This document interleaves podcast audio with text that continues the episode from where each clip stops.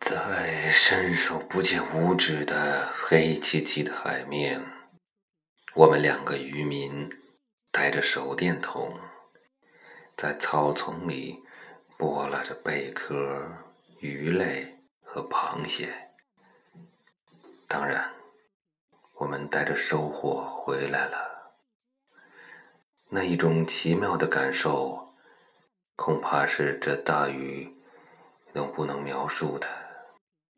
只能用一锅鲜鲜的汤来代替这感受，来进行表达。又一个雨夜，一个暖和的、赤道的、冰冷的雨夜。